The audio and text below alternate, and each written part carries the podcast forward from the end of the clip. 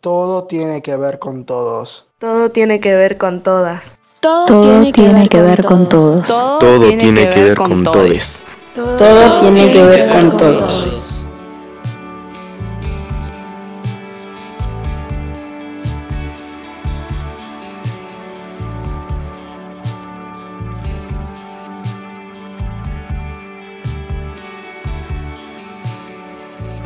Bueno, bienvenidos, ¿cómo están? Eh, hoy tenemos una historia bastante interesante que tiene que ver con Antonio, un holandés. Hola Paula, ¿nos querés contar de qué se trata? Sí, claro, les, hoy les voy a contar la historia de Anton van Leeuwenhoek, o vaya uno a saber cómo se dice su apellido en correcto holandés, que es de donde venía Antonio. Había nacido en la ciudad de Delft, en lo que hoy es Holanda, allá por la segunda mitad del siglo XVII, 1600 y pico, más o menos en la misma época que vivió María, de la cual hablamos en el primer episodio. Antonio era hijo de comerciantes de buen pasar, así que había ido a la escuela y se dedicaba al rubro de vendedor de telas.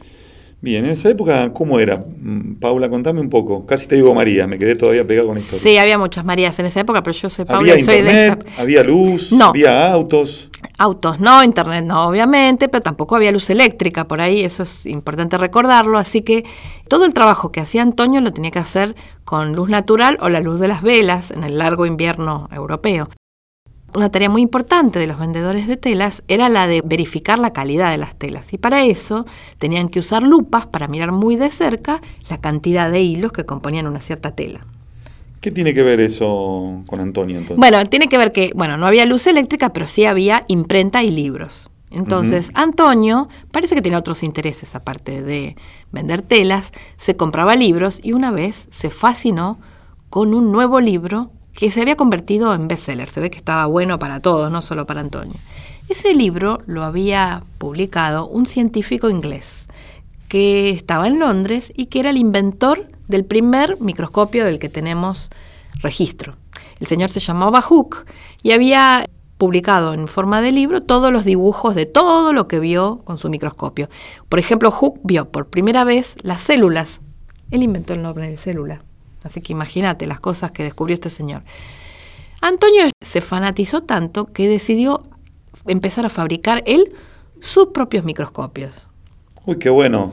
Sí, lo que pasa es que no hacía exactamente microscopios, hacía lupas. Antonio pulía esferas de cristal con mucha prolijidad, muy pequeñitas, las montaba sobre un- una estructura metálica pequeña y con eso eh, observaba... ¿Qué observarías vos si tuvieras una lupa como la de Antonio? Mira, yo debo confesarte que he observado cualquier cantidad de bichos y de los bichos algunas de sus partes. También he quemado alguna que otra hormiga con alguna lupa y he escrito en madera con lupas. Ah, es verdad, está ¿Eh? buenísimo eso. Sí, pero me gusta más que nada mirar partes de mi cuerpo, lunares, pelos, pedazos de piel, cachos de uña. Claro, yo miraría piojos, patas de mosca. Eh, un poco eso es lo que hizo Antonio. Exploró todo su entorno con estas lupas, que no eran lupas, eran super lupas porque tenían mucho más aumento que el microscopio de Hooke. Un día Antonio decidió que iba a mirar qué había en una gota de agua. Parece una idea un poco rara porque en esa época para la gente el agua no contenía nada, ¿no? No tenía ni sabor ni color, era translúcida. Antonio recogió agua de lluvia en un recipiente que colocó en su patio.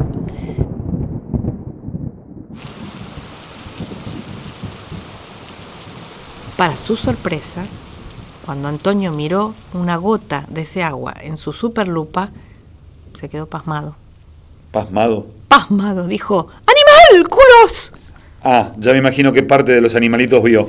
No sé, no sabemos qué dijo exactamente, no estábamos ahí, aparte ya dijimos que no hablamos holandés, pero se sorprendió porque había como un pequeño zoológico en miniatura en esa gota. Había una variedad enorme de criaturas que se movían de un lado para el otro, algunas de ellas. Los famosos animálculos. Los famosos animálculos, ¿quién no los conoce?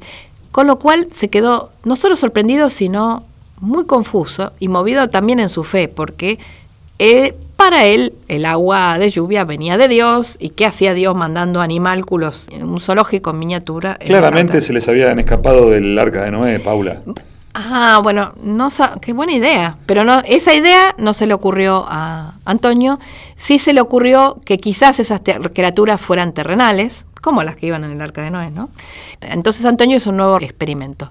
Limpió muy bien el recipiente, lo colocó en un lugar del patio de modo que no se salpicara con la tierra del patio y recogió nuevamente agua de lluvia.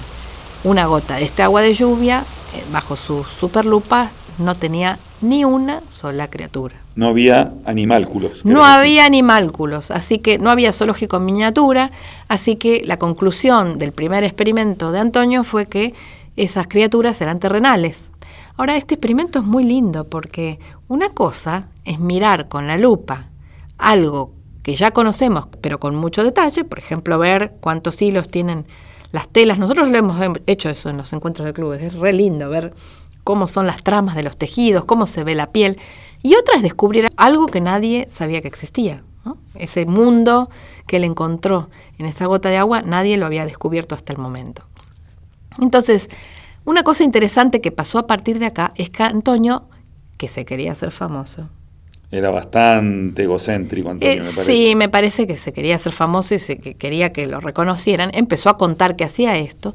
Y esto llegó a oídos de los científicos de la Real Sociedad de Londres, que recién se formaba en Inglaterra, entre los que estaban, por ejemplo, a Newton, ¿lo tenés? Don Isaac, como no lo voy a conocer. Eh, y otros señores de peluca enrulada, como por ejemplo el matemático Leibniz o Boyle, que era uno de los primeros químicos, y, otros. Entonces ellos se enteraron de que Antonio tenía estos hallazgos y mandaron a alguien a verificar a Holanda si lo que este señor decía era cierto o si era uno de los tantos charlatanes que andaban por ahí.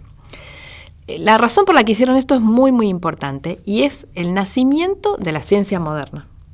La, manera en que trabajaba esta sociedad de científicos consistía en reunirse, discutir sus experimentos, los experimentos de otros, hacer experimentos y recibir los relatos de experimentos y observaciones que hacían personas en distintos lugares del mundo por carta. Cuando había un hallazgo importante para comunicarle al mundo, la Sociedad Real de Londres publicaba ese hallazgo en su revista.